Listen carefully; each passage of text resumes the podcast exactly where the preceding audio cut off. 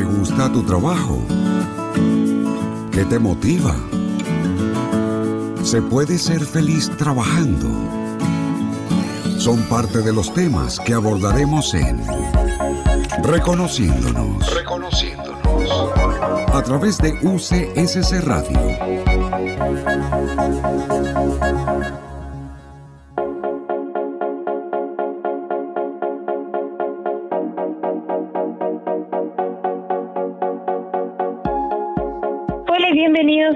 Capítulo de Reconociéndonos. Saludamos a todos nuestros auditores. Soy Vanessa Vega y junto a Cecilia Gutiérrez les damos la bienvenida a una semana más de este programa que destaca la tremenda labor de los funcionarios de la UCSC, sobre todo en este difícil periodo de pandemia. En el programa de hoy tendremos como invitada a Ingrid Riquelme, quien es jefa de la Unidad de Prevención de Riesgo de la UCSC. Pero quiero comenzar saludando a nuestra co-conductora. Cecilia, ¿cómo estás? Bien, aquí estamos. ¿Cómo estás tú, Vanessa? ¿Cómo, ¿Cómo comienzas la semana? Muy bien, me tocó un fin de semana bien trabajado, pero eh, muy contenta de estar una semana más aquí en Reconociendo. Cecilia, antes de comenzar, eh, creo que le recordemos a nuestros auditores mantenerse conectados con nosotros mediante nuestras redes sociales, en Facebook, en Instagram, como arroba UCSC Radio. Y ya llevamos casi dos meses del inicio de la pandemia en Chile y las medidas sanitarias que nos obligan a estar distanciados. Este es nuestro sexto capítulo en modalidad remota, ya ha pasado súper rápido el tiempo, porque al igual que muchos de ustedes, nosotros estamos realizando nuestras funciones desde la casa mediante el teletrabajo.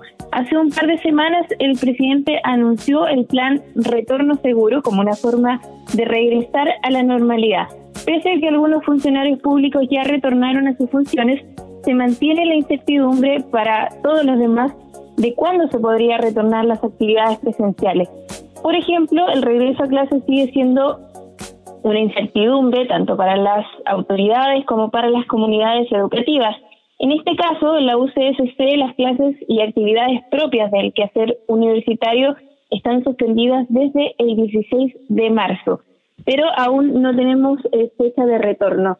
Ya lo conversábamos la semana pasada, el retorno va a tener que ser acompañado de nuevos protocolos. Cecilia, eh, ¿cómo ves tú el retorno a la normalidad?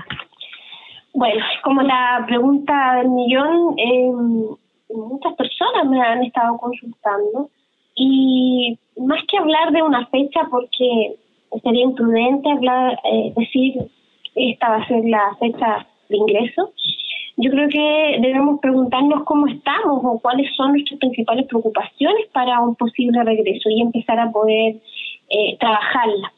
Eh, fíjate que en estas últimas semanas he estado realizando varios encuentros con distintos equipos en la universidad y es una pregunta recurrente. Entonces, hace poquito hicimos una actividad con los compañeros de los comités de convivencia. Justamente yo les preguntaba eh, ¿cuál creen o cuál consideran que es la principal preocupación que tienen ellos o que tienen los compañeros? Porque cada equipo igual ha hecho su diagnóstico y se ha contactado con los miembros de los equipos. Y contrariamente a lo que uno podría pensar, yo pensé que en la fecha de cuando volvemos a trabajar, por lo menos en este grupo de 40, 50 personas, no era un tema. El tema más bien, y, fue aumentando a medida que pasaba la reunión, el tema más bien era eh, eh, la preocupación por contagiarse, eh, que, se presentó en un rango bastante superior.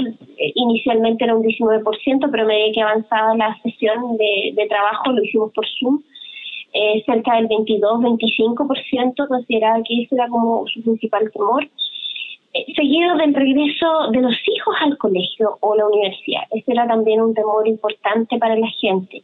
¿Por qué? Porque mm, independiente de que quizás nosotros eh, o algunas instituciones no vuelvan a trabajar, como en el caso de la mayoría de las universidades, si se decide el regreso de los estudiantes, eso genera eh, todo un tema de logística, de movilidad importante. Además, eh, también muchos se preguntan cómo vamos a volver a trabajar, es decir, las condiciones. También fue una preocupación la estabilidad laboral sin duda. De hecho, yo creo que menos quizás que la que podría tener otro sector, digamos, de la industria, Eh, está claro y es sabido que las universidades en general eh, están trabajando remotamente y así lo pueden hacer la mayoría de sus integrantes. Eh, pero em, sin duda esta preocupación de, de, cómo vamos a volver y de si esto va a afectar en general la estabilidad y, el miedo a contagiarse es algo permanente. Ahora, llamó sí la atención también, Vanessa, y te quería comentar eh, que dentro de las posibilidades también o, el ámbito de preocupación está el hecho de, cómo va a ser la vida después del COVID. Eso es como, como algo latente, ¿ah? es como, ya, esta es la primera pandemia que nosotros vivimos como tal, eh, porque obviamente no tuvimos el ébola y otras más, eh, pero ¿qué va a significar en, en, la vida en general de las personas? O sea, va a ser un mundo de, de distancia, va a ser un mundo donde la mascarilla va, a pasar a ser un elemento habitual en nosotros. Igual genera duda, ¿eh? ¿qué te parece, Vanessa? Me llama la atención en eso que tú estabas conversando porque la mayoría de las preocupaciones tienen que ver con un tema de salud y de la, la vida en general, de cómo vamos a llevar esta vida después de la pandemia. Eh, sin embargo, siempre, por lo menos en los medios de comunicación, el tema se ha enfocado por el lado económico y veían en tu conversación que eh, respecto al desempeño laboral, respecto a, el tema de cuándo se va a volver, no son preocupaciones tan grandes en las personas. Sí, eso, eh, de hecho, el, el, equipo, un equipo maravilloso con el que contamos nosotros acá en la universidad, que son todas estas personas que están trabajando en convivencia, decían que eh, yo creo que aquí la gente se está dando cuenta eh, de lo que realmente es prioritario. Eh, algunos testimonios, por ejemplo, que, que en esa ocasión quizás no se plantearon tan directamente, pero hoy día le estamos dando más interés a la alimentación, al, al cuidado de las relaciones, eh, etcétera. Fíjate que con otro equipo incluso hicimos un cuestionario, un grupo de 40 personas de la universidad, y se aplicó un cuestionario donde eh, le preguntamos algunas cosas antes de la sesión que nos sirviera. Entonces, eh, en la escala del 1 al 10, preguntábamos cuántos se habían adaptado. Y fíjate que la gran mayoría pone una nota, casi el 40%, el 37% pone una nota de un 7. O sea, ya hemos logrado una adaptación a esta nueva vida. ¿Y por qué? Porque igual veían algunas cosas positivas a pesar de todo, en, esta situación. Eh, y una de ellas fue, por ejemplo, que algunos empezaron o comenzaron a trabajar la espiritualidad, fíjate. Otros, por ejemplo, eh, si habláramos de, de, de, cuáles son las cosas positivas de, estar en casa, y hablaban de reencontrarse con su hogar. Por ejemplo, eh, eh buscar lugares bonitos de su casa, adornarlo, preocuparse más por eh, por esos aspectos, hacer más cálida su casa, te fijas, algunos meditar, escuchar música. ¿ah?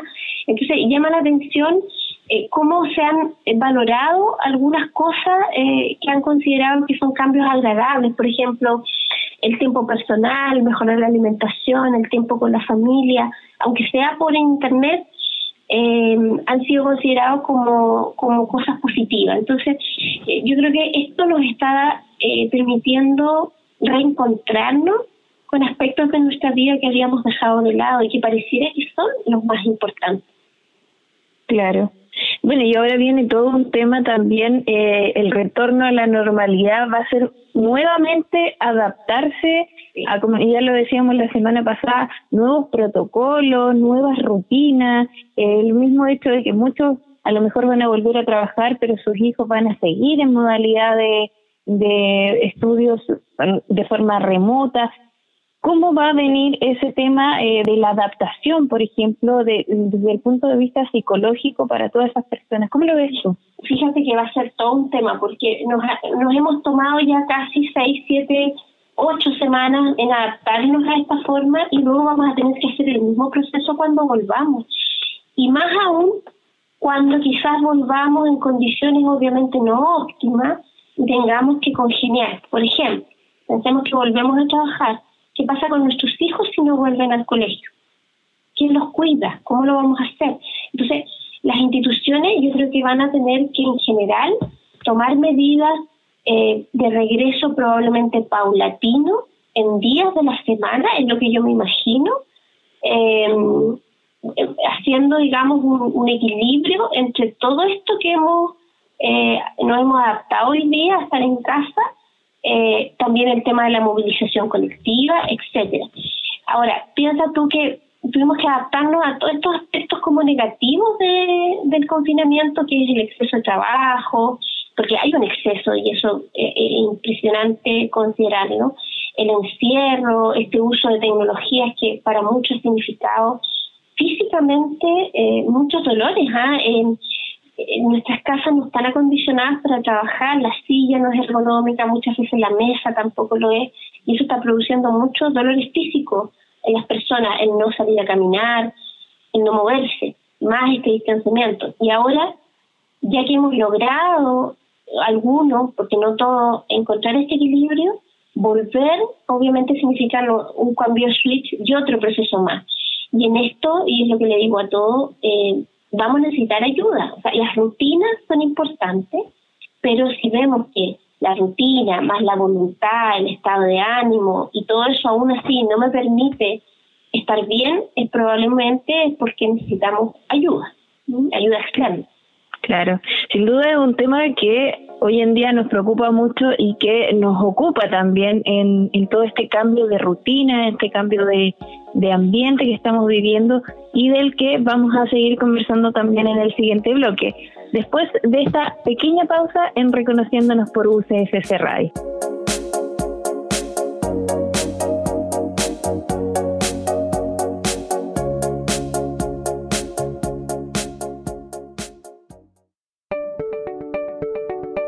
Tips para permanecer en casa. Las personas que viven en edificios multifamiliares y conjuntos residenciales deben tener en cuenta las siguientes recomendaciones. La Administración y el Consejo de Administración deben reunirse con todo el personal de seguridad, servicios generales y proveedores e informar que es el COVID-19, porque se deben tomar medidas de limpieza y desinfección de las áreas comunes.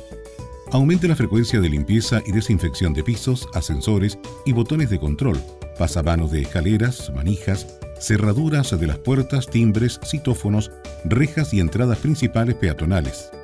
Informe las medidas de prevenciones y mitigación del coronavirus COVID-19. Los niños deben mantenerse dentro de lo posible en la vivienda y en las salas de uso común disponer de gel antibacterial. Evite reuniones o eventos sociales y comunales. En caso de sospecha de que un vecino esté contagiado, Llame los teléfonos dispuestos para esto 600-360-7777 o al sitio web www.saludresponde.cl.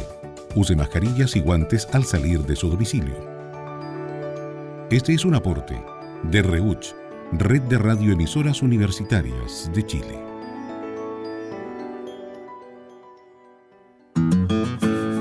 No te separes, porque puede ser un momento especial y alentador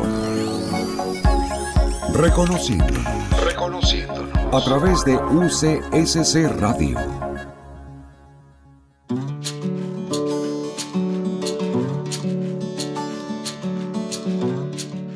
Estamos de regreso en la 820 AM y les recordamos a todos nuestros auditores que este programa lo van a poder volver a escuchar a través de la plataforma de Spotify de la UCSC Radio y también en Apple Podcast. Continuamos en el programa de hoy junto a Cecilia y en este bloque queremos invitar a unirse a nuestra conversación a una de nuestras funcionarias que sin duda yo creo que está saturada de pega, sobre todo en esta pandemia, ¿verdad Cecilia? Así es, está con nosotros Vanessa, eh, nuestra querida, única Ingrid Riquelme. Ella es la jefa de la unidad de prevención de riesgo de nuestra universidad, así que le damos la bienvenida. Hola Ingrid, ¿cómo estás? Hola, bien, bien. Qué bueno. Ingrid, bueno, te hemos invitado y, de hecho cuando anunciamos que tú eras la invitada, mucha gente eh, eh, nos está probablemente sintonizando para escucharte porque ha sido como el gran tema de interés. Comentarte que hace, mm, durante la semana pasada, nos reunimos con los comités de convivencia y en una de las tantas conversaciones que hicimos, eh, preguntamos por cuáles eran sus preocupaciones. Y, la gran mayoría eh, nos planteaba que parte de su preocupación está sin duda en el contagiarse, que, que nos llamó la atención porque eh, pensamos que quizás no era tan elevada esa, ese miedo, pero también el cómo vamos a volver y obviamente les preocupa también lo que es el regreso de los hijos al colegio, o sea, todo vinculado con este posible contagio o, o, con respecto al tema de, la, de las condiciones. Entonces, desde esa perspectiva, Ingrid, eh, cuéntanos, eh, ¿qué están haciendo las instituciones eh, o cuál crees tú que son las principales medidas de salud laboral que se están realizando, por ejemplo, para el trabajo remoto hoy día, pero también en un posible retorno? Claro. Eh, bueno, el tema, como tú lo dices, efectivamente hemos tenido eh, mucho trabajo porque en, en lo que es prevención, cierto que no es lo, lo común de trabajar siempre, este tiempo ha tomado mucha relevancia. Eh, partiendo desde la base de que de que hay que prevenir el contagio de, de este coronavirus cierto que se presentó y que ya es una pandemia una pandemia que ya está cierto declarada. Entonces, partiendo desde esa base, eh, hay que hay que asumir que nuestra modalidad de trabajo ha cambiado, ¿cierto? Y que ha cambiado eh, obligatoriamente, porque no ha sido un cambio voluntario, sino que por fuerza mayor, dadas la, dadas las condiciones que tenemos actualmente. Eso nos lleva a que nuestro, nuestra forma de trabajar ha cambiado también. Hay muchos trabajos en los cuales se requiere efectivamente que sea un trabajo presencial que están en estos momentos más, más, más tranquilos, digamos, porque necesitan estar en el lugar de trabajo para ejercer sus labores, pero hay otros trabajos que sí se pueden amoldar a esta modalidad de trabajo remoto. Y es ahí donde nosotros estamos apuntando, al menos hasta el momento, para poder entregar distintos lineamientos que son necesarios para poder eh, acomodar eh, todo este cambio que viene con ello, ya que tenemos que acostumbrarnos a trabajar desde nuestras casas, que no es lo común. Comúnmente nosotros tenemos nuestros espacios de trabajo definidos, tenemos nuestros equipos muy cercanos para poder trabajar eh, y ahora, cierto, nos vemos eh, muy distinto a esto, eh, trabajando desde nuestros hogares, con nuestras familias, en nuestro entorno que es habitual, que es como nuestra, nuestra cápsula que nosotros siempre reservamos de privacidad y lejos de nuestros equipos físicamente, porque igual podemos mantener un contacto remoto que hace que los tengamos cerca, pero eso va a depender mucho también de cómo nos organizamos en el trabajo. Entonces, en cuanto a eso, eh, siempre es importante eh, seguir distintas recomendaciones, en las cuales, por ejemplo, nosotros estamos trabajando eh, como dirección y como unidad para poder sacar distintos materiales de cápsulas informativas, video y fichas informativas que van referente a... Mm, a los distintos temas eh, de salud que interesan al trabajador que nosotros pensamos que pueden servir para apoyar en este tiempo.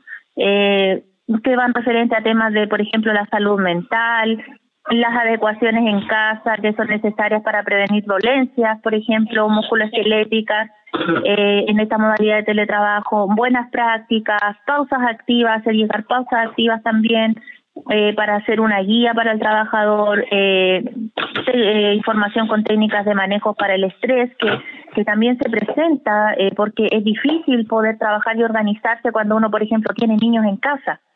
Entonces, eh, es muy importante saber cómo se organizan los tiempos, cómo tú defines el espacio en el cual vas a estar, cómo lo vas a adecuar, eh, cómo te vas a organizar dentro de tu, de tu tiempo, porque quizás tú estás trabajando, pero igual tienes que cocinar, entonces eso te lleva una hora, un par de horas, tienes quizás que servir el almuerzo, pero tienes que estar en una reunión, entonces eh, ver la manera de poder ir acomodando esto para que la persona que está en esta modalidad también no se estrese y no se sobrepase con los requerimientos que tiene tanto de la casa y con los requerimientos que tienen o que nacen desde la naturaleza de su trabajo. Eh, Aparte de eso, eh, es cierto, eh, existe este miedo a contagiarse que tenemos todos. Yo creo que al momento de salir de nuestras casas eh, tenemos ese miedo porque sabemos de que este virus está, que puede estar en el ambiente, que puede estar en el lugar al cual nosotros vamos. Entonces, siempre es importante tomar todos los resguardos que ya han sido indicados por el Ministerio de Salud utilizar mascarillas, si vamos al supermercado, ojalá utilizar un par de guantes desechables, cuando llegamos a nuestra casa, quitarnos el calzado, quitarnos la ropa que anduvimos trayendo afuera, eh, limpiarnos de, alguna manera, ¿cierto? Desinfectarnos antes de poder abrazar de nuevo a nuestros niños, ¿cierto? Y antes de, de ponernos a hacer nuestras cosas que comúnmente hacemos en nuestra casa.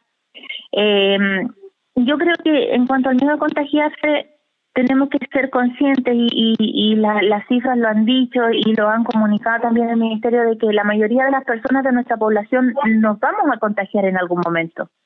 La idea es que eh, cuando este contagio nos pilla, nosotros nos pille, ¿cierto? Como uno idealmente dice, con toda nuestra defensa y con todos nuestro, nuestros anticuerpos ahí listos y preparados para poder responder de buena forma a este contagio y tener también ciertos los medios disponibles para que en caso de que uno lo requiera poder eh, acceder a, a la salud, al, tratamiento de salud, ¿cierto? Sin que existan complicaciones de por medio. Eh, no es fácil, no es fácil eh, hacerse la idea que esto va a suceder, pero de una manera u otra también tenemos que aprender nosotros a convivir con esto. O sea, tenemos que pensar que es algo que llegó para quedarse, que, que no se va a eliminar. O sea, eso ya también tenemos nosotros que empezar a, a pensarlo un poquito más, darle una vuelta y también tomar un poco de valentía porque en algún momento tenemos que retornar, que es la preocupación también de, de la mayoría de las personas, ¿cierto? Ingrid, eh, me, lo que tú me dices, fíjate que me eh, es como que cambia un poco, o sea, es lo que las autoridades están diciendo y lo que ustedes, las personas que tienen que ver con la prevención, sin duda la tienen como totalmente internalizada. Pero yo creo que muchos de los que estaban escuchando o que están escuchando, por ejemplo, no han considerado la opción de necesariamente contagiarse. Eh, a mí me gusta de pronto ese, ese, ese piso o ese cable a tierra de es probable que gran mayoría se contagie. Si partimos de esa base, eh, probablemente eh, la preocupación eh, se logra como racionalizar. O sea, eso puede ocurrir, hay una alta probabilidad. Fíjate que las personas yo creo que están hoy día como trabajando en evitar a toda costa el contagio y no pensando necesariamente que esto va a tener que ocurrir en algún minuto. ¿ah? Es increíble esa, esa diferencia, ¿cierto?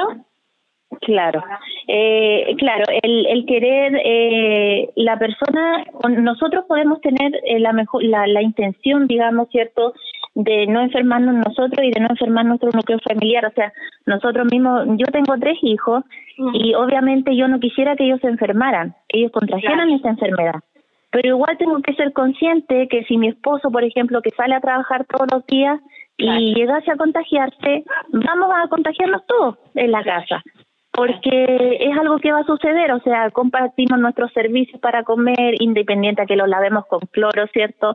Eh, y uno haga todo este todo este tratamiento de desinfección de la persona. Eh, al estar nosotros dentro de nuestro núcleo familiar, eh, nos damos un abrazo, estamos en contacto y probablemente eh, está esa posibilidad efectiva de que nos enfermemos. Entonces, ante eso nosotros tenemos igual que que irnos mentalizando en que puede suceder y que en el momento en el que suceda tenemos que estar preparados también. Eh, porque si no nos pilla preparado, yo creo que es el peor escenario. Sí. Es el peor escenario porque ahí podemos caer dentro de otras otras preocupaciones. ¿Te pasa a ti, Vanessa, lo mismo que me pasa a mí o no al escuchar esto de eh, hay más certeza o más posibilidad de contagio que de no contagio.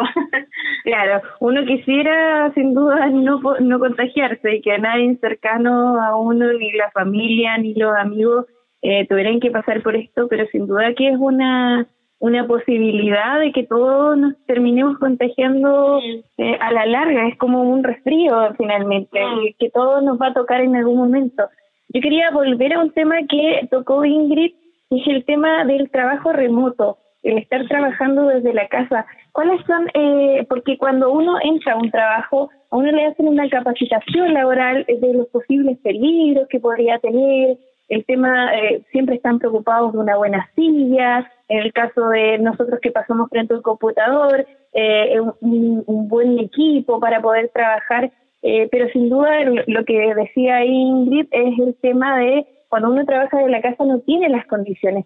¿Cuáles son las principales eh, falencias o, problemas que ustedes han detectado eh, entre los trabajadores que han tenido que ir a sus casas? Eh, ¿Cuál es lo que más les complica a los trabajadores hoy en día? ¿Y cuál sería un buen consejo también eh, para poder evitar, por ejemplo, lesiones o, o, problemas en la salud mental, como le dicen ustedes? Sé que están mandando eh, videos de pausa activa y cosas para poder también eh, fomentar el estiramiento de los músculos, pero si nos pudieras contar un poco más acerca de eso, del trabajo remoto en las casas.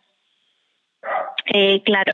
Bueno, dentro de, de, nuestro, de nuestras casas nosotros eh, podemos seguir eh, varias, varias eh, recomendaciones eh, que hacen referencia, por ejemplo, a tener habilitado un, lugar específico para poder trabajar dentro de la casa.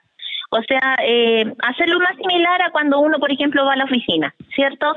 Tener eh, dispuesto una silla, eh, silla idealmente, digo, porque igual uno, por ejemplo, cuando está en la casa puede trabajar acostado en la cama, o puede trabajar en un, sobre un sillón. Lo más adecuado es una silla, lo más similar al puesto de trabajo que uno tiene en una oficina. En una silla eh, que tenga un respaldo cómodo, que yo pueda estar apoyado, por ejemplo, si es necesario a veces suplirlo con un cojín que podamos tener en la casa, acomodarlo, trabajar sobre una mesa, eh, una superficie plana y fija de trabajo. Eh, ver las adecuaciones de la luz, por ejemplo, también que es importante, aunque uno no lo crea, al trabajar en computador es súper importante la iluminación, que ésta sea natural, artificial o que sea combinada. Eh, aparte de eso, el tema de la ventilación también es importante, así como la respiración. Ya, eh, cuando nosotros estamos muy eh, estresados, cuando estamos eh, fatigados, es importante respirar profundamente, ¿cierto? Y hacer una respiración que uno le dice diafragmática, que tiene que ver con llenar todos nuestros pulmones de aire y expulsar, porque eso nos ayuda a oxigenar nuestra, nuestro cerebro y nos ayuda también a salir de los estados que podamos estar a veces de estrés. Eh, aparte de eso está tener horario de, de, trabajo, o sea, establecer claramente un inicio y un término del horario de trabajo. Por ejemplo, yo ya me voy a levantar temprano en la mañana y voy a trabajar desde las nueve hasta las once y media porque después tengo que cocinar. Ya, de nueve a once y media trabajo, efectivamente. Después hago lo que tengo que hacer y voy a retomar mi trabajo a las dos de la tarde y voy a parar a las cinco, las seis. Listo, esos son mis horarios establecerme con mi horario y darle cumplimiento. Eh, Después, por ejemplo, de las seis, listo, terminó mi jornada laboral, cierro mi computador y espero hasta el otro día para poder seguir trabajando, porque igual no podemos descuidar nuestro, nuestras labores del hogar por estar en esta modalidad porque finalmente nos va a ocasionar un estrés y un colapso en la casa. Entonces, lo que tenemos que buscar nosotros es la armonía. Eh, aparte de eso, tener los, resguardos, porque en nuestra casa nosotros andan niños, hay adultos mayores, hay distintas personas que viven con nosotros, con los cuales nosotros no estamos solos, ¿cierto? Eh, tener cuidado con los cables, por ejemplo.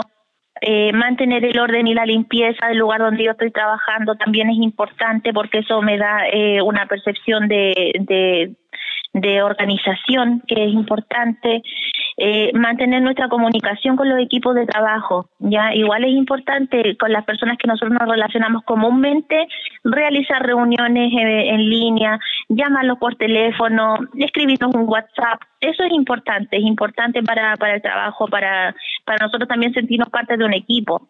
Eh, para evitar las lesiones musculoesqueléticas, eh, tenemos muy importante el tema de realizar las pausas.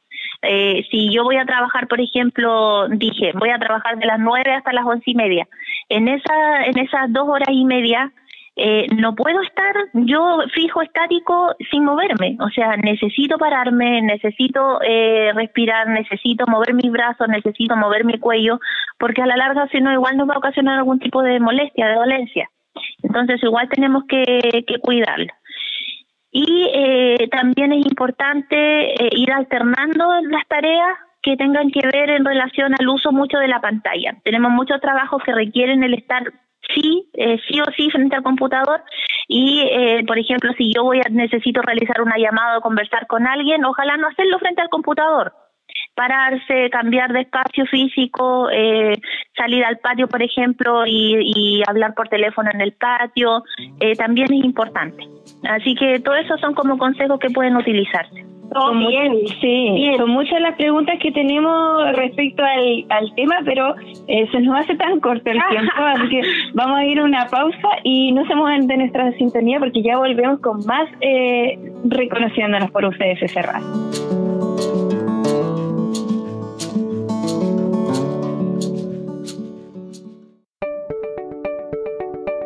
Tips para permanecer en casa. Medidas de prevención al llegar a la vivienda. Cuando ingrese a la vivienda, quítese los zapatos y desinfecte la suela. Antes de tener contacto con los miembros de su familia, cámbiese de ropa y evite saludarlos con besos y abrazos y darles la mano. Mantenga separada la ropa de trabajo con las prendas personales.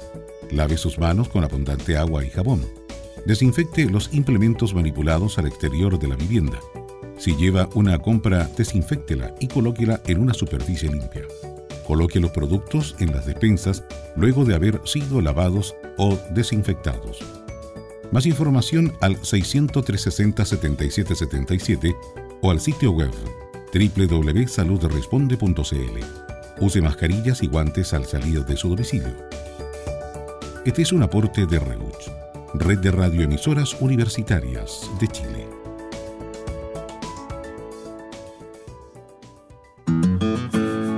No te separes, porque puede ser un momento especial y alentador. Reconociendo. Reconociendo. A través de UCSC Radio.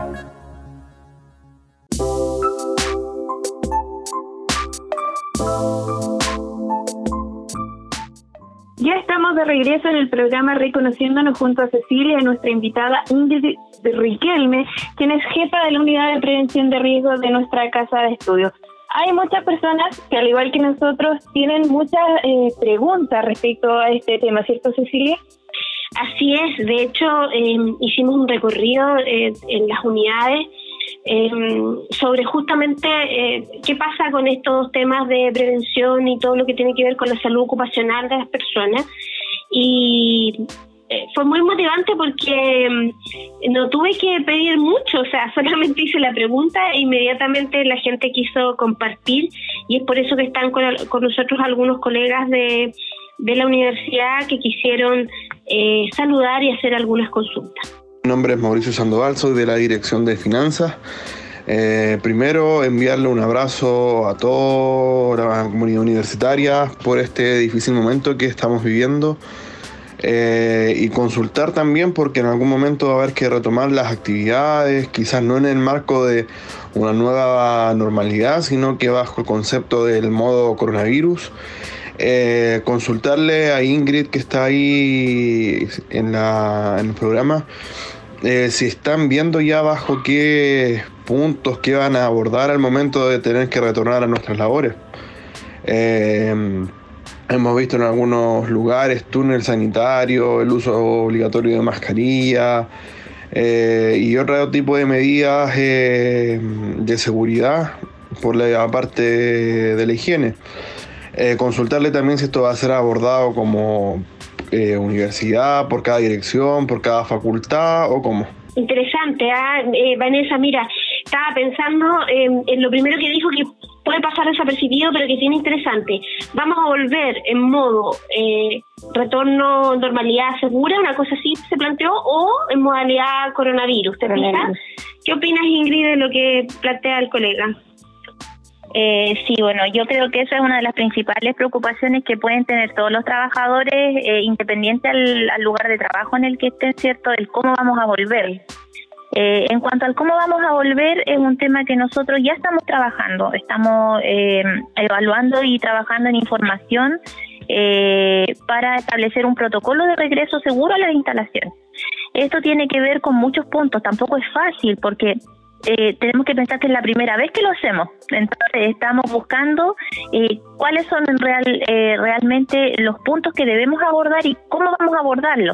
Pero ya tenemos una línea como para que también los trabajadores estén un poco más tranquilos de que, por ejemplo, sabemos que tenemos que contar con elementos de protección personal las mascarillas que dice eh, eh, Mauricio, ¿cierto?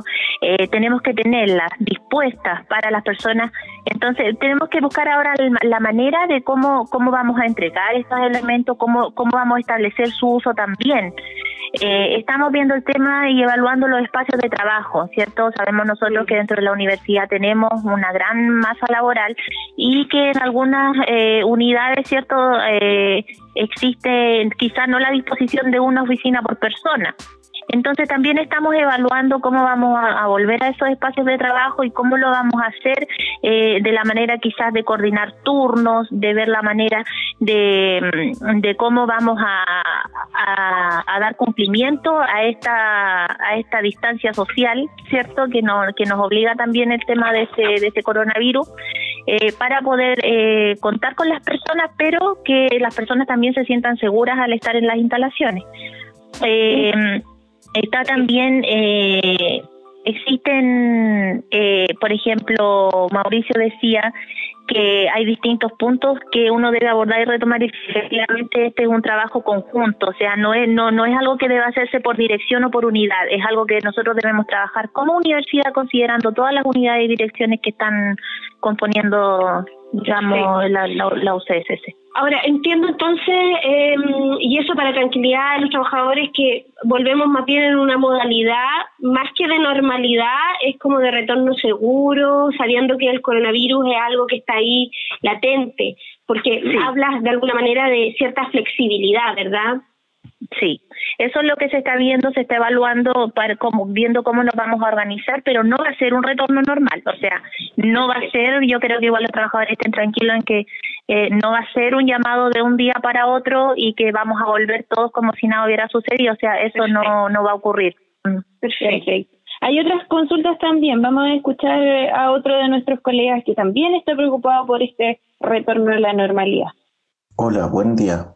Mi nombre es Jaime Cisterna y quería enviar un saludo a todos los trabajadores que tienen la importante labor de informar a la comunidad a través de la señal radial de la UCSC.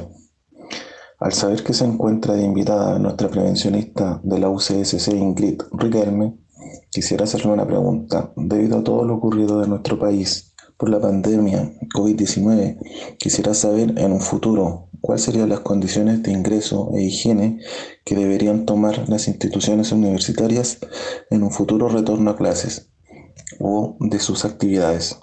Saludos y espero que todos, incluyendo a sus familias, se encuentren muy bien. Ahí escuchábamos entonces a Jaime Cisterna, quien es asistente de biblioteca, y consultaba entonces eh, cuáles serían las condiciones de higiene que va a tener la universidad. Ingrid, si nos pudiera ver hace hincapié, sí, en, en, el regreso a los estudiantes. ¿ah? Te fijas que ahí hay una diferencia también, o sea, es higiene, condiciones, pero además estudiantes. Estudiantes, claro. Sí.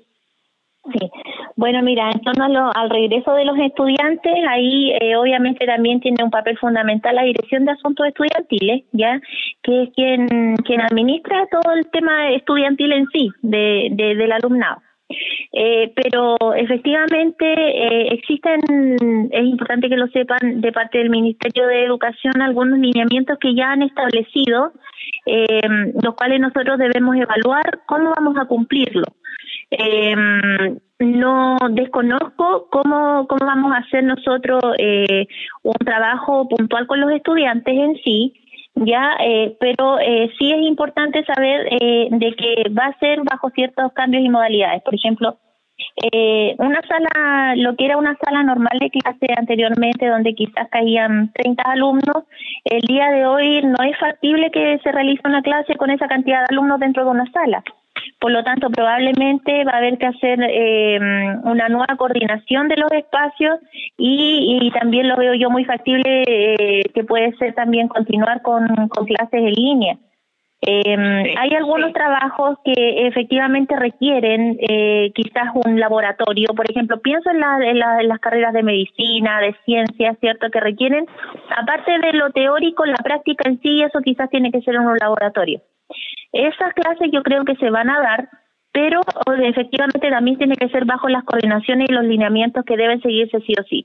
Protocolos de ingreso, desinfección, contar con elementos de protección personal, quizás eh, separar o tonalizar las clases para dar cumplimiento a estos distanciamientos de un metro y medio por persona. Eh, y eso eh, todavía igual se está trabajando y se está viendo eh, cómo, cómo se va a, a, definir finalmente.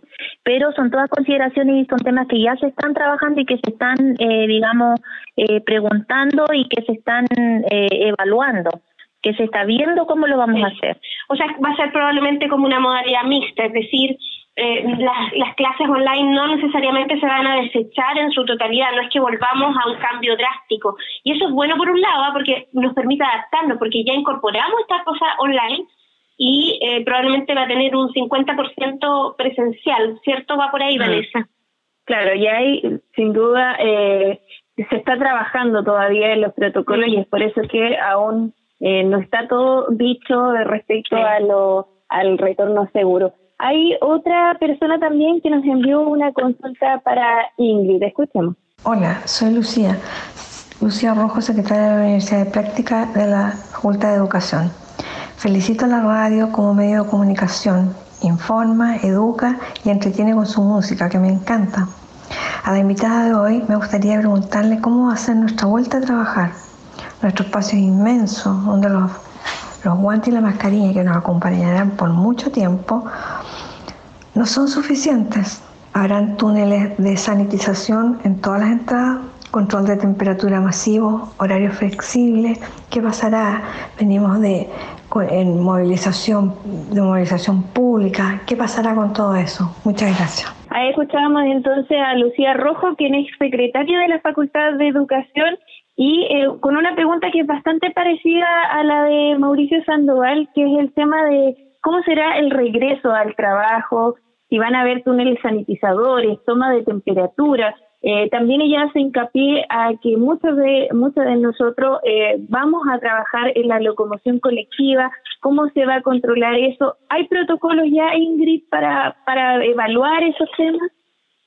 Sí, en cuanto a lo que nos pregunta, cierto, Lucía, sí, eh, hay ya eh, orientaciones y nosotros ya estamos, eh, en nuestro protocolo que estamos trabajando está definido. Eh, ya se están comprando, por ejemplo, los equipos de medición de temperatura corporal, que son para los trabajadores y para la revisión, ¿cierto?, de, la temperatura previo al ingreso a la universidad. ¿ya? Eh, aparte de eso, también, eh, y que me, me, me eh, me llama mucho la atención que están muy interesados por el tema de los túneles de sanitización. eh, es importante decirles de que no va a haber túneles, no creo que hayan. Porque eh, por una razón muy simple, el Ministerio de Salud y el Estado de Chile no tiene autorizado ningún tipo de agente de desinfección que sea válido para las personas. Por lo tanto, es muy difícil que nosotros podamos ir contra todo lo que está establecido legal, ¿cierto? Y podamos eh, distribuir algún tipo de desinfectante sobre el cuerpo de, de nuestros trabajadores y de, nuestro, de nuestros alumnos. Ya, eh, por lo tanto, eh, no, no creo que sea muy factible el tema de los túneles de sanitización. Eh, qué bueno que lo dices, ah, porque ese es como un mito. La gente cree que eso es como sumamente efectivo y, y no es tan así. O sea, hay todo un tema ahí. Claro, hay todo, hay todo un estudio y, y no y no está autorizado. Ese es el tema, ya. Eh, entonces también saber de que no de que no es bueno porque no se sabe si existen algún tipo de efectos adversos de de los productos que se pueden utilizar, por lo tanto, eh, en vez de ser algo beneficioso, puede ser algo perjudicial. Eh, así que ahí es importante también ese punto. Eh, aparte de eso, elementos de protección personal, como lo dice, y yo creo que sí, coordinaciones con el tema de los horarios de ingreso, pensando siempre en las personas que deben movilizarse en locomoción colectiva. Eh, quizá yo creo que unas entradas un poco más tarde, unas salidas un poco más temprano, eso igual es algo que se está evaluando. Sí. Ingrid estaba pensando mientras hablaba, bueno, me encuentro fantástico primero desmitificar algunas cosas, eh, por ejemplo este mismo tema del túnel, pero además eh, esto eh, nos pilla a todos por igual, por lo tanto eh, todas las universidades van a tener que hacer algo en esta línea, por lo tanto no es que nosotros vayamos a hacer algo muy especial, sino que probablemente es lo que van a hacer las universidades y los colegios en general. Sí, mira Cecilia, yo estado en contacto con personas eh, de mi misma línea, de la PUC y de la Universidad de Santa María, y efectivamente ellos están trabajando en la misma línea que nosotros, están elaborando protocolos, pero igual están todavía viendo qué puntos son los que vamos a abordar definitivamente. Perfecto. Bueno, eh, se nos acabó el tiempo tan rápido, eh, pero eh, están reconociéndonos nosotros siempre eh, valoramos la labor de los funcionarios de la UCSC y en este caso a través de INDI también reconocemos la labor que está realizando la unidad de prevención de riesgo que sin duda me imagino están trabajando de cabeza para poder también asegurarnos un retorno al trabajo de una manera lo más eh, saludable posible. También están ayudando bastante en el tema del trabajo remoto, ayudándonos a, tener conciencia también de cuáles son los protocolos que tenemos que tener en el hogar y eh, agradecemos también a Ingrid que nos haya podido ayudar a identificar todas estas este tema, por ejemplo, el tema del túnel sanitario, eh, hablarnos también un poco de la flexibilidad que puede haber en este retorno a la normalidad. Ingrid, te agradecemos muchísimo el haber estado hoy día con nosotros. Muchas gracias a ustedes por la invitación y esperar que la información que se ha entregado pueda servir a los trabajadores a modo de entregarles también un poco de tranquilidad. De todas maneras, muchas gracias Ingrid, un abrazo muy grande para ti. Gracias a ustedes. Nosotros ahora vamos a una pequeña pausa y ya volvemos con más Reconociendo.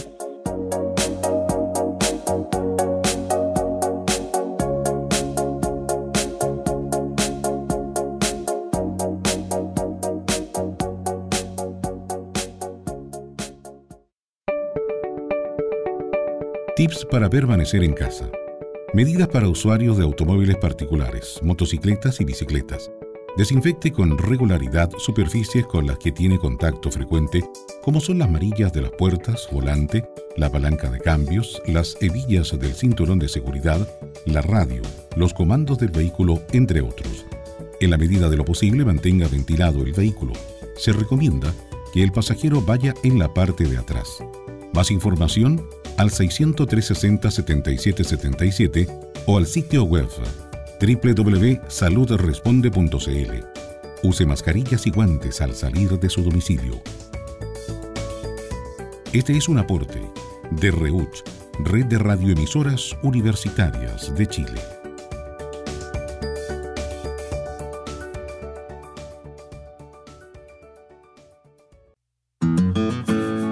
No te separes porque puede ser un momento especial y alentador. Reconociendo. Reconociendo. A través de UCSC Radio.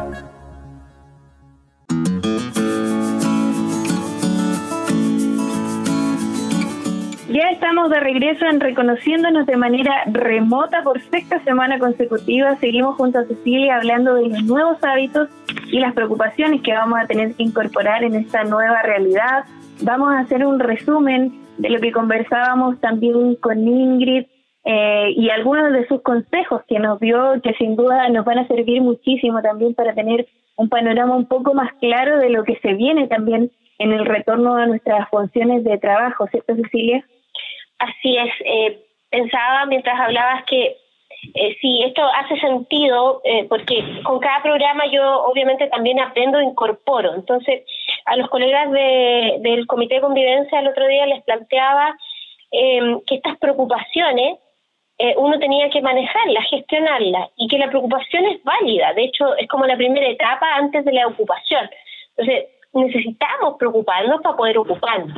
Ahora, ¿cuánto tiempo nos preocupamos versus cuánto tiempo nos ocupamos? Ese es, parece un juego de palabras, pero ese es el tema.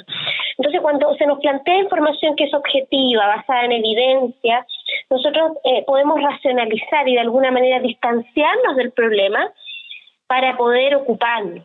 Al distanciarte del problema, tú lo miras de una manera más objetiva. Entonces, un primer punto que ella señala y que vuelve a recalcar, y yo sé que se ha recalcado en la prensa, pero, pero que uno lo vive como más presente así en, en este programa, es efectivamente en algún minuto todos nos vamos a contagiar, eh, es probable, eh, pero eh, obviamente la oportunidad de cuando sea, eso no quiere decir que necesariamente vaya a realizar acciones para contagiarme, pero sí ojalá disminuir la probabilidad. Y que por otro lado las medidas que se vayan a tomar van a ser considerando eh, no este tema de normalidad, sino que más bien de eh, retorno seguro, que es como el concepto que, hoy día la mayoría de la gente eh, quiere que se asuma y así lo plantea India, es decir, nuestro retorno va a ser flexible, seguro, tomando todas las medidas y algo muy interesante, no va a ser de la noche a la mañana. ¿Te fijaste en eso, Vanessa?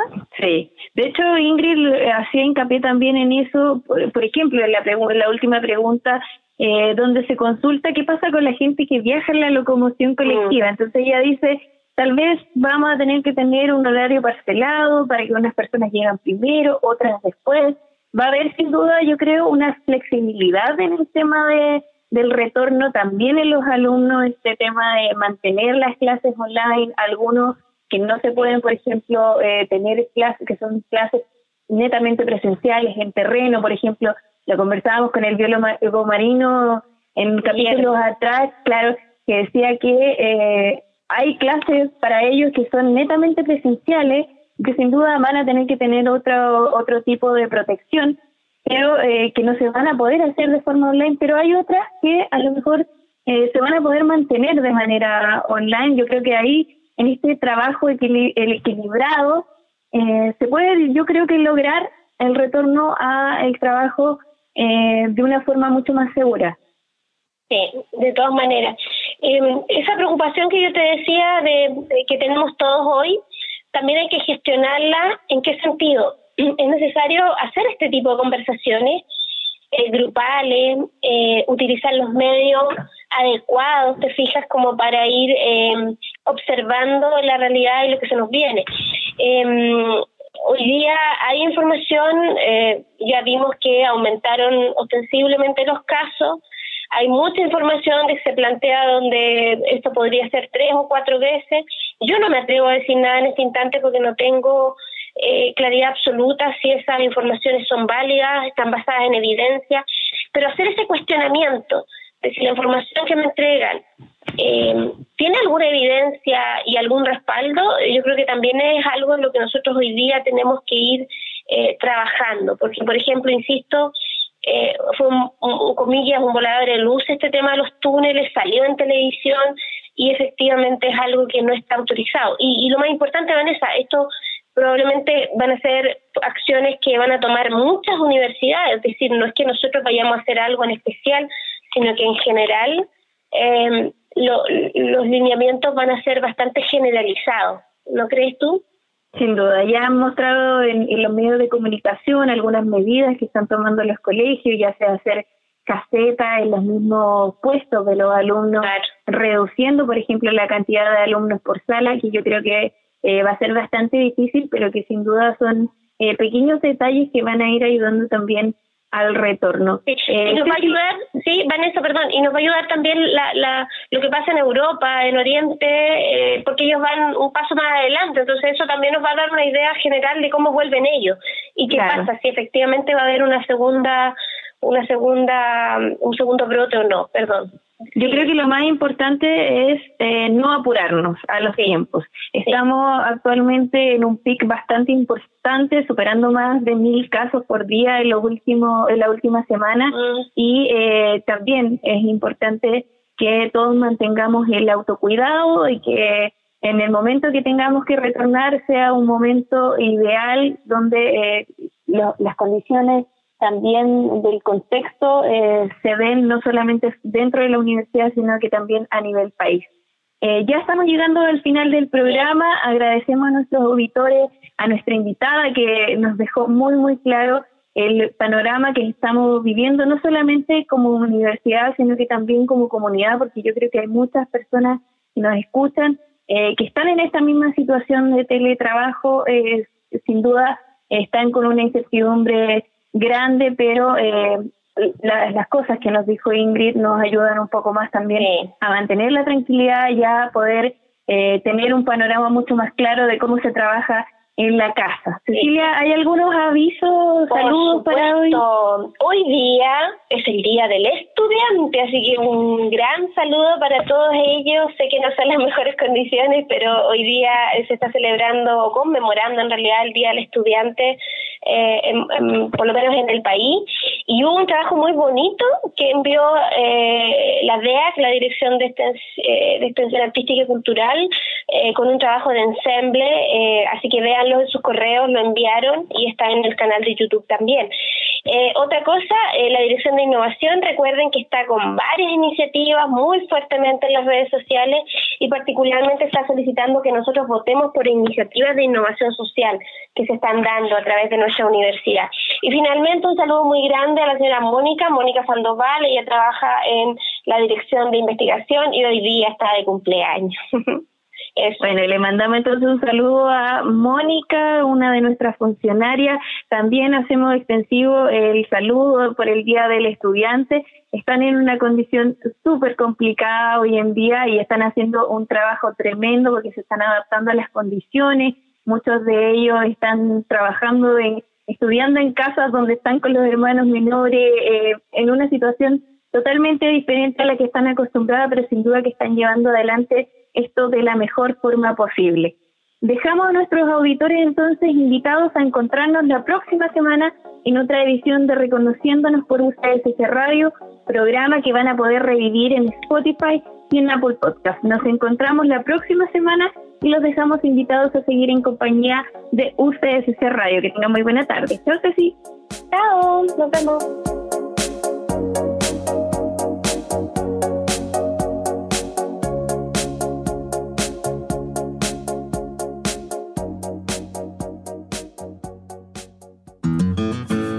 Quizás quedaron preguntas sin resolver, pero sin duda estos temas nos motivan para seguir creciendo. Te invitamos para la próxima emisión de Reconociéndonos. Reconociéndonos. A través de UCSC Radio.